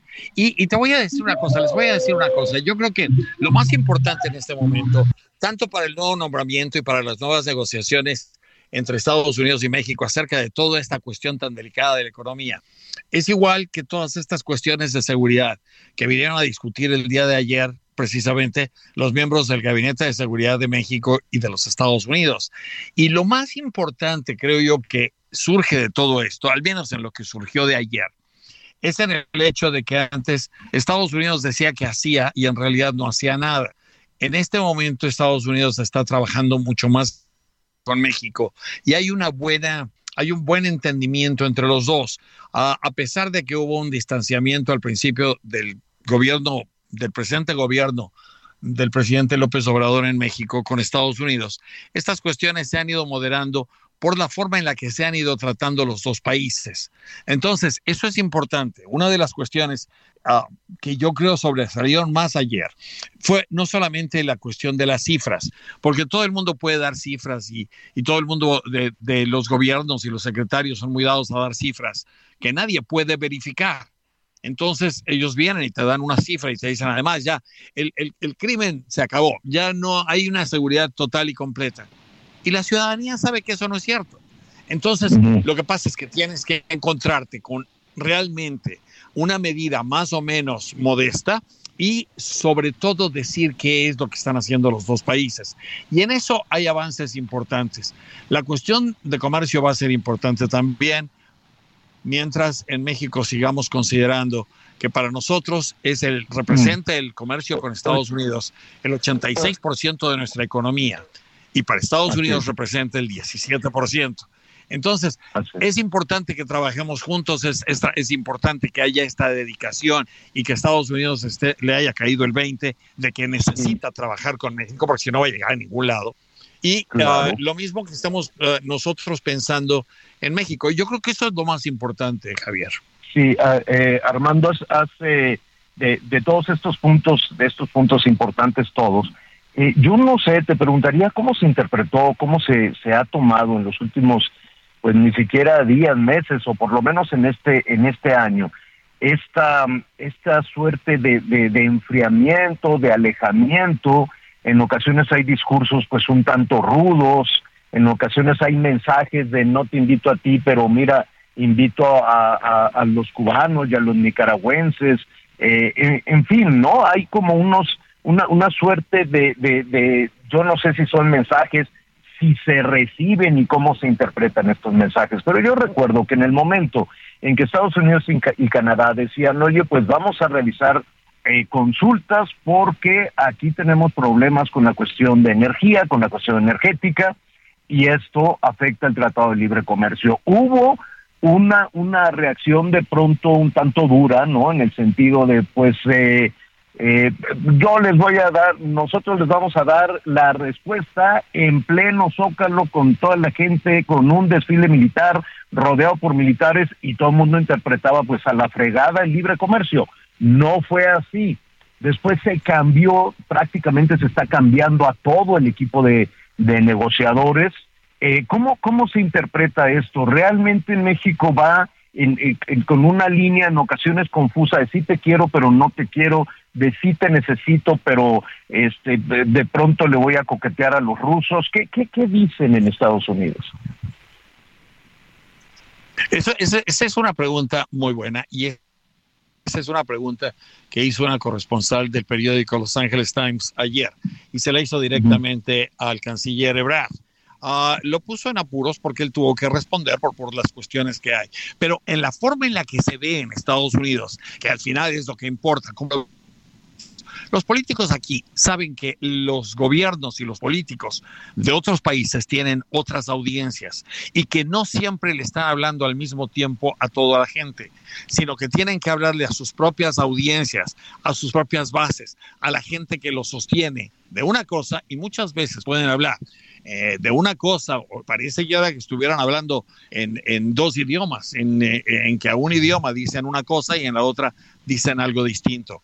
Ayer el, uh, el secretario de Estado uh, de, de, Estados Unidos, Tony Blinken, lo primero que dijo es habló de, de, de, la cuestión de Ucrania, etcétera, porque eso les interesa a los estadounidenses y a Joe Biden. Pero después, lo primero que dijo relacionado a esta cuestión con México fue que le daba mucho gusto que hubiera avances tan importantes en materia de narcotráfico en el trabajo que los dos países están haciendo. Y esto lo estaba haciendo precisamente porque desde el presidente de México hacia otros funcionarios en nuestro país han dicho que Estados Unidos no tiene nada que ver, se han hecho en contra del narcotráfico y del crimen organizado. Entonces, como tú ves, ellos se mandan también sus mensajes y claro. muchas de las, de las veces lo que vemos es que uh, lo que se hace en un país para la audiencia local es totalmente distinto al mensaje que se trae en la relación entre claro. los países. Porque aquí, al final de cuentas, tú, tú te estarías preguntando, Javier, uh, bueno, si ya la de, sacaron a la DEA, si ya le quitaron todas la, la, la, las facilidades que tenía la DEA dentro de México, entonces, ¿cómo es que, cómo es que siguen trabajando? Bueno, lo que pasa es que hay dos audiencias y a las dos audiencias se les habla. Hay que atender, así es.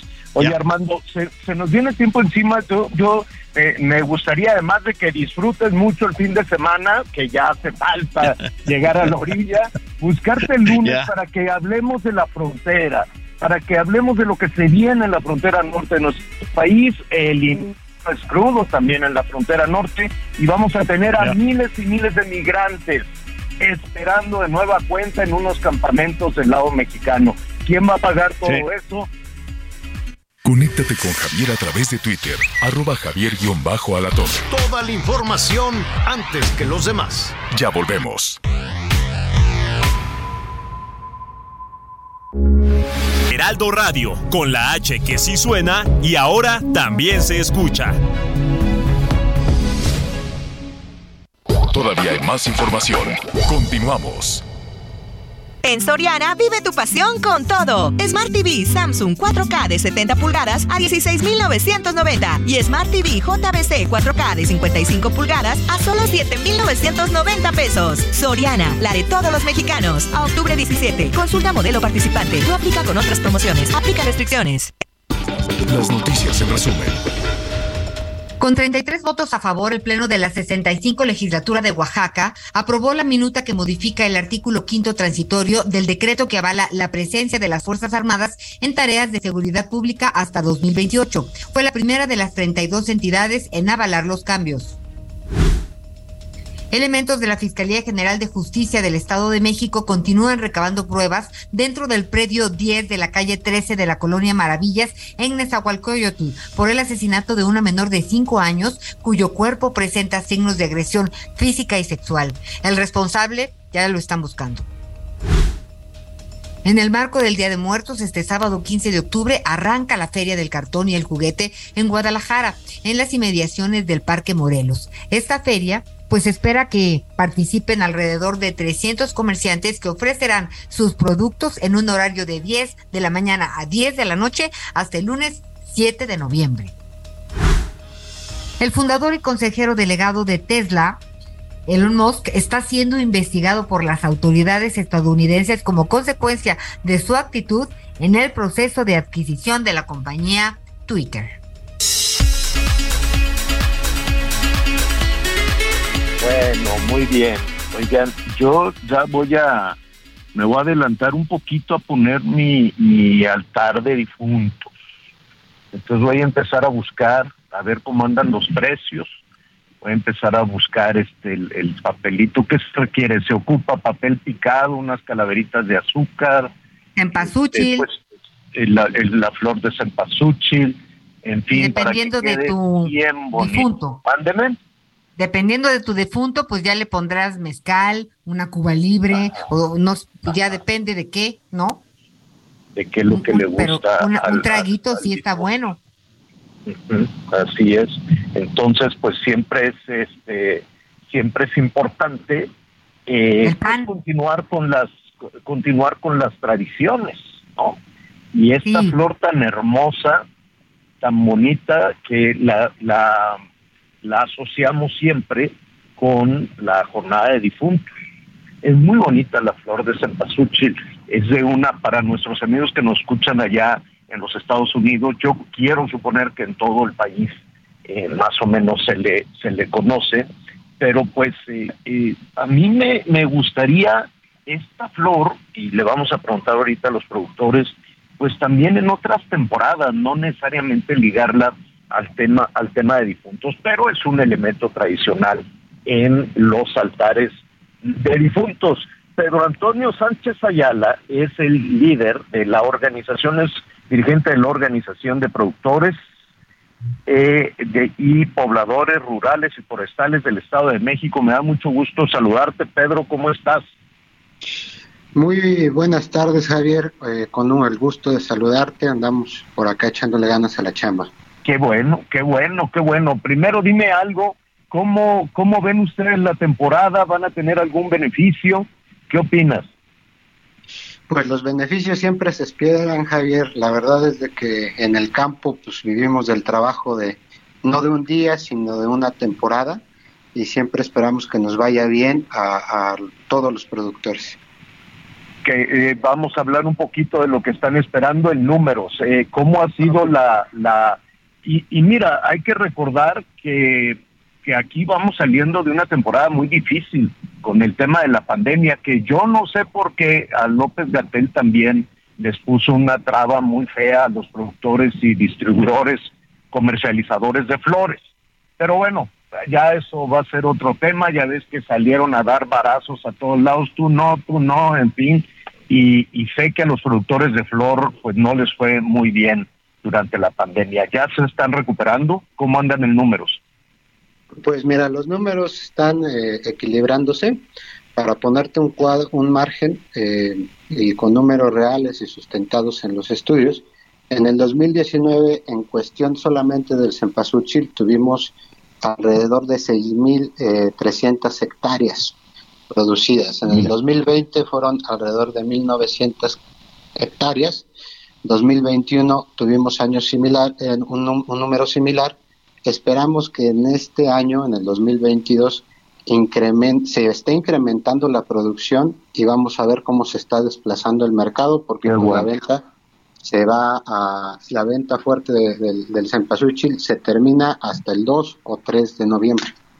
Así es, así es. Y oye, ¿y por qué nada más? ¿Por qué la Digo, yo sé que hay toda una tradición en nuestro país que ya estaremos hablando con algunos historiadores y algunos productores, digo, y, y algunos eh, este, personas que van muy, cercanas a la a, esta tradición de difuntos. Pero esta es la única temporada de producción de cempasúchil. Mira, la temporada de cempasúchil, eh, vamos, eh, es el trabajo es de todo el año. Por ahí, por el, más o menos marzo, julio, se tiene que preparar la tierra, adquirir todos los insumos para en agosto tener, eh, sembrar ya la semilla y posteriormente cuidarla a, esas, a esa, este, para estas fechas, ¿no?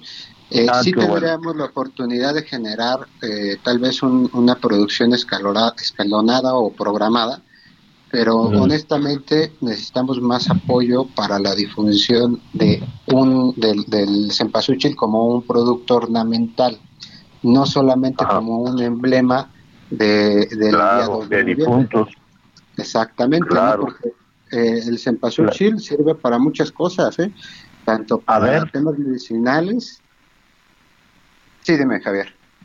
Sí, sí, te iba a preguntar los, las diferentes porque tiene un color tan bonito, tan intenso, que yo me imagino que puede, no lo sé, tú sabrás más de esto, pero puede servir incluso para como para un, una pintura, ¿no? Exactamente, se sirve el color para pigmentación, el cempasúchil sirve como medicina tradicional y aparte el cempasúchil sirve como fertilizante. El cempasúchil sirve también para eh, repelente de algunas este, algunas plagas en algunos otros cultivos. El cempasúchil, eh, la verdad es de que ha tenido poco mercado de explotación en cuestión agroindustrial, solamente ha sido ornamental en estas fechas.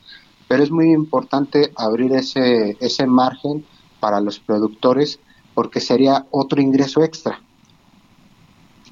Sí, definitivamente. Pues esperemos que así sea. Nos vamos a nos vamos a ir acercando a la fecha de mayor venta. Eh, ya sabemos más o menos cuánto nos va a costar el cempasúchil esta temporada. Ahí eh, se está variando en las tres medidas, desde 30 pesos hasta alrededor de 80 pesos un, una, un cempasúchil de, de buen tamaño. Este, también están los ramos de 40 pesos que, se utiliza mucho para el adorno en calles, en ofrendas y las macetitas, que eso es el precio que se había mencionado. Las macetitas a 40 y si se compra así por, por pieza, por, por cómo se vende, por, por, por, docenas o por, por ramo. Por ramo de ramo gruesa eh, también se puede comprar por docenas. La verdad es de que eh, en, la práctica comercial se compra por gruesa, una gruesa llega a una ajá, con, de 100 y ya ahí se va eh, derramando a ramos y se permite el comercio informal. También es una gran fuente de, ingresos. claro, claro. esta época. Y ahí sí aprovecho el espacio, Javier, para hacer un pequeño comentario. La verdad es de que todos los campesinos tenemos la inquietud de que sean números eh, números eh, positivos ¿no? A, favor de todo el campo del país. Claro. Pero claro hoy en día eh, se siente un poquito la falta de apoyo por parte del gobierno federal en ciertos en ciertos este, ¿Qué, ¿Qué, significa qué significa falta de apoyo? Pues mira, hace algún tiempo existían los proyectos productivos eh, en lo cuales eh, los pequeños productores se acercaban y podían meter su solicitud ante ventanilla, eh, cualquier tipo de ventanilla, tanto a nivel federal como, como estatal, y, había incentivos, tanto de fertilizante, tanto de este, algún seguro con tema catastrófico, porque con esto de los cambios este, climáticos, la verdad nos afecta mucho y siendo más que es un producto que es al intemperie o a cielo abierto. Así claro.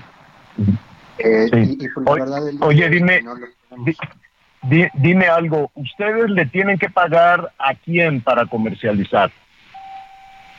Nosotros, eh, por lo regular, eh, cuando somos pequeños productores, podemos ir al mercado y comercializar de manera directa. ¿sí? y en ocasiones tenemos algún intermediario que acapara toda la, la, producción de tal vez dos o tres productores y la lleva a las grandes ciudades. Ah, apareció. Es justo lo que estábamos hablando del café y de otros productos, que de pronto algunas personas pueden decir, ay, qué caro está el cempasúchil, pero en medio de todo eso, pues tenemos también a los intermediarios. Ojalá que esta temporada les traiga beneficio después de dos años de sequía, después de dos años de bajas ventas. Sé que trabajan muchísimo y nos vamos a acercar a la fecha para seguir platicando con ustedes. ¿Qué te parece?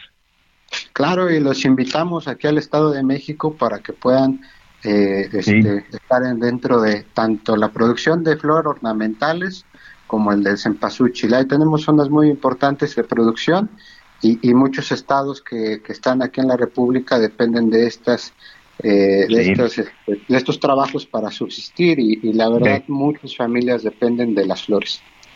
Definitivamente, Pedro, les voy a caer por allá para que me enseñen también a cultivar este algún, el, no solo es el pasuchil, sino también otro tipo de flor que se da muy muy bien allá en el Estado de México. Pedro que manden, ¿Podrá que manden algunas a Quintana Roo? No hay, fíjate, vamos a decirle No a Pedro. hay, ya buscamos por todos lados y no hay aquí en Quintana Roo. Pues las Manden unas mandamos, gruesas. Sí, Oye, las Miguel, mandamos. Te mandamos, Miguelito. tu- No, no, Miguel, pon tu tenderete, pon ahí tu, tu, este, tu local de cempasúchil, ¿no? ¿no? Ah, vende los fines de semana. Sin duda. Ya me comunicaré contigo, con usted, don Pedro. Bueno, Gracias, perfecto. Con gusto. Ándele pues, gracias Pedro, suerte. Cuídense, los Oye, no hay, no hay nada, no hay nada en, en Quintana Roo, todo lo tienen que llevar, Miguel, la comida, los Sí, panes, sí, muy las complicado. flores. Por eso es tan caro, ¿eh? Por eso es tan caro. Eh, hemos platicado mucho que aquí se depende, pues yo no sé si al 100%, pero sí creo van que a un hacer feo. 80-85% al turismo. Eh, prácticamente no se produce no se produce nada y eso es lo que hace que muchos de los productos sean tan caros porque si me sí van es a hacer un poco feo. Pero ¿Mandé? que me van a hacer feo, ya sé. Pero supuestamente en el tren Maya tiene una de las finalidades que pues con la circulación ya de cotidiana, pues los precios bajen. Anita. Eso sería bueno, ¿verdad? Explica- explícame la lógica ver, no- económica no de que el. Tren Maya me traiga la flor de cempasúchil, por ejemplo. Pues no precisamente la flor de cempasúchil, pero todos los productos que puedan adquirirse en el recorrido del tren Maya, pues se treparán Pues, ahí y ya no tendrán que Pero viajar pues tanto. ya los, ya, ya los tienen ahí, o sea, nomás es como un tren así, o sea, lo mismo que se produce en... en, en- ¿de, de dónde a dónde ¿Quieres va que el esto? tren Maya vaya de la Yucatán, Ciudad de Yucatán, México a Cancún? Miguel? No, no, no, no, no, no, no les des ideas. No les des ideas. Bueno, muy bien. Pues ojalá, ojalá, digo, todo ayuda, ¿no? Todo ayuda a tener conectividad y tener todo este, todo este tipo de, todo este tipo de cosas. Dice Claudia Sheinbaum en este momento que el uso de cubrebocas no es obligatorio. Pues no, nunca ha sido, ¿no? De hecho, nunca, nunca ha sido en la Ciudad de México, pero que ella sí lo recomienda para el transporte público. ¿no? Y sí, pues sí. Que, que, por cierto, ahora en, en Tuxtla estaba viendo también cómo va el corcholatóm- corcholatómetro, así se dirá, corcholatómetro. Pues sí. Este, O el ninguna- destapametro, no, el destapar, no, corcholatómetro. No, Está eso mejor. fue, esa, eso de, eso, no, no, no, las corcholatas que, la, que, que lo demás, los otros cuarenta y pico, pues no, no, eso vamos viendo después. Este, no, los de Morena, pues, en la competencia, em, fíjate que nada más vi pancartas de Claudia en las, las campañas que están haciendo en Tuxtla nada más vi poquitas, ¿eh? no, no tantas como en otros lugares. Este, nada más vi de Claudia, no vi de Marcelo y tampoco vi de este del secretario de Gobernación, Adán Augusto. de Adán Augusto. No, no, no había ni un cartel, nada más había ahí uno medianón, eh, chicampiano, tampoco es así como en otros lados que están todas las bardas, es Claudia, es Claudia, no, no, no, aquí se, se estaba como muy, muy acotado, muy limitado ahí guardadito, y dije, ah, mira, pues nada más hay un, hay un letrero, pero de los demás nada. Ahí yo, yo creo que ya con, con, pues no sé en qué momento van a empezar a hacerse, a, a presentarse, a darse a conocer más, ¿no? Todos los fines de semana van y hacen su campaña en diferentes partes. Básicamente es una campaña de conocimiento, porque no es lo mismo eh, el eco, la caja de resonancia que puedas tener en las alcaldías y decisiones en la Ciudad de México para ellos tres, incluidos, este, ¿cómo se llama el otro? Monreal y Monreal y, y- ¿Ricardo? el- no, el que también dijo el presidente, bueno, pues también súbanse las corcholatas. Noroña. Noroña. Noroña, Noroña, Monreal y Noroña, y ya los volvió a bajar, ¿no? Primero los subió y luego les dijo, bueno, pues sí, los subí, pero mía, mía, mía, mis cacharolas son estos tres que me son leales. Como diciendo, pues ustedes también súbanse, pero pues no les tengo mucha, no les tengo mucha confianza, este, en términos de lealtad. Entonces, eh, no se crea usted que los conocen. Los políticos de pronto pierden toda dimensión y piensan que los conocen en todo el país. Y pues no, no, no, no, no, no los conocen en todo el país. Los conocerán en su entorno más cercano. Y, y de pronto, pues ese ruido del entorno más cercano, puede ser muy fuerte para los políticos y pierden la dimensión. Suponen que los quieren, que los aman y que los adoran y los conocen en todo el país. Se les olvida que hay acarreados, que hay camiones, que hay eventos y, y pierden la dimensión y dicen, no, pues si yo fui a un evento y me gritaban, presidente, presidente, no, pues ya el pueblo no puede más, me quiere muchísimo, pero pues eh, habrá algún asesor que les diga a cualquiera de los tres, oye, no, todavía tienes que trabajar tantito porque en Tampico no te conocen, en Tijuana no te conocen, en Tuxtla no tienen la más remota idea, este, y en lugares no tan lejanos de la Ciudad de México. Lo que pasa con la Ciudad de México es que pierdes mucho la, la dimensión del resto del país, ¿no? Piensas que todo es el zócalo, que todo es ese pedacito donde pues te van acomodando gente, te van poniendo gente y te van diciendo de cosas y entonces pues no, tú, tú dices, ay, qué bonito se siente, entonces tus organizadores, toda la gente que tienes alrededor, dices, qué bien lo has hecho porque yo nada más me, me, me asomo a no sé dónde y es una gritona que qué bárbaro. Y está bien para que la gente pues se sienta empoderados los candidatos y sigan hacia adelante. ¿Qué va a hacer la oposición? No lo sé. Yo no creo que la decisión que tome la oposición este se tome se tome en Palacio Nacional, no lo sé. Ya veremos si efectivamente siguen los lineamientos también la oposición de lo que suceda en de, de, de los destapes y de que, que sea desde Palacio Nacional cómo se marque el paso de la oposición rumbo a este, ¿cómo se llama? Rumbo a, pues rumbo a las elecciones, que ya estamos prácticamente en todo eso. Bueno, pues hay muchísimos comentarios alrededor de las designaciones que hizo Raquel Buenrostro, ya se cambió todo, no solo en economía, no solo los responsables, pues ahora se van a tener que ir a presentar con las contrapartes de Estados Unidos y de Canadá, y yo no sé si van a retomar el trabajo que les dejó la Tatiana y que les dejó este ¿cómo se llama? La, la subsecretaria que aquí platicábamos con ella en muchas ocasiones y tenía perfectamente claro, Luz María de la Mora, cómo iba la negociación y pues ahora yo creo que eh, la parte mexicana va a decir no queremos nada de esto y se van a presentar con sus contrapartes de Estados Unidos y de, de Canadá y les van a decir hay juego nuevo, hay fichas nuevas, hay juego nuevo y lo tenemos que hacer ahora con estas directrices y, lo, y queremos llegar a, a este punto.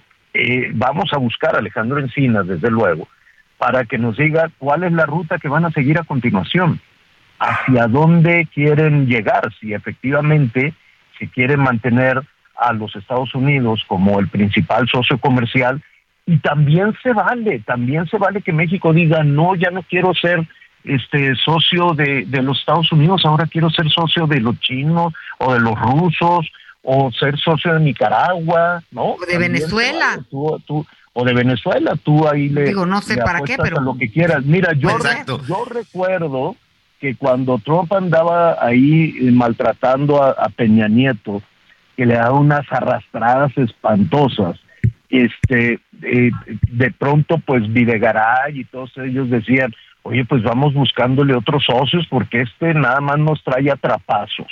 Y empezaron a coquetear con China, no, no sé si con Rusia, pero con China también. Es decir, en la estrategia, en la estrategia del gobierno, pues igual estarán pensando por qué nos quedamos solo con uno. Pues porque tienes todos los beneficios de tener al principal consumidor en la frontera, en tres mil kilómetros de frontera. El otro socio con el que andas coqueteando, pues está muy lejos. China, que hay presencia china, cosa que no le gusta a nuestros socios de Estados Unidos, la presencia china.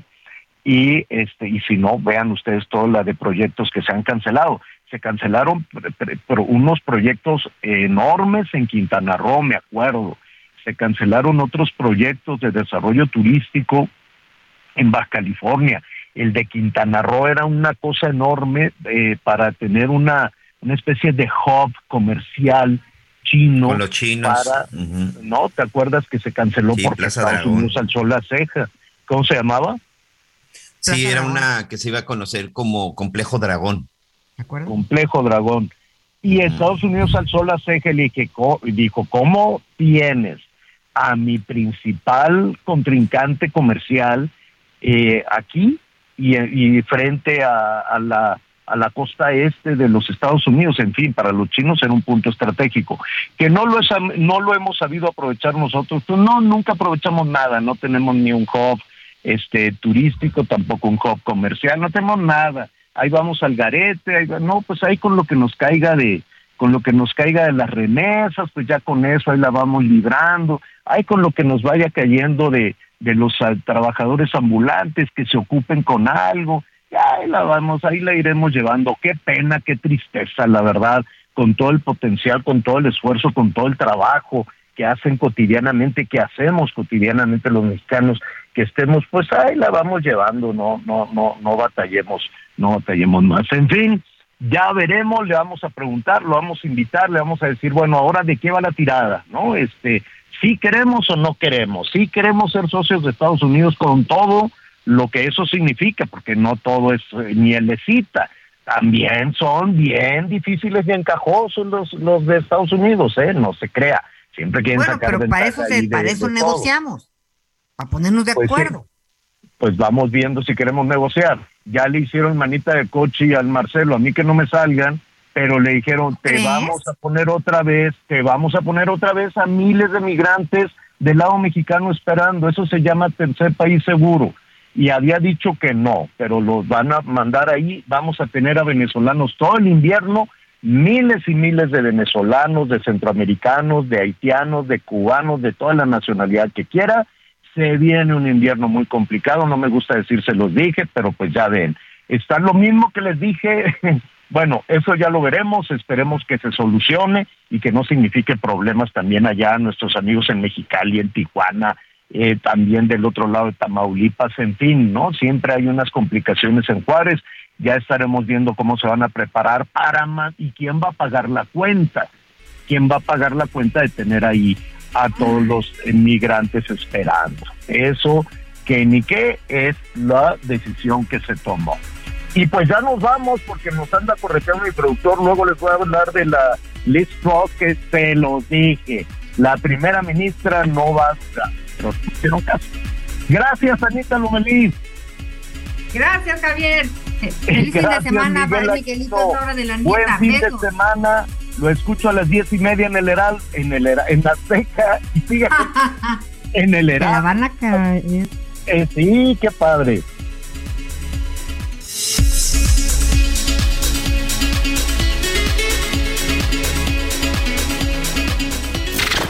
Gracias por acompañarnos en Las Noticias con Javier La Torre.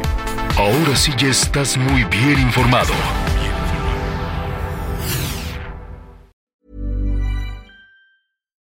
Hi, I'm Daniel, founder of Pretty Litter. Cats and cat owners deserve better than any old-fashioned litter. That's why I teamed up with scientists and veterinarians to create Pretty Litter. Its innovative crystal formula has superior odor control and weighs up to 80% less than clay litter.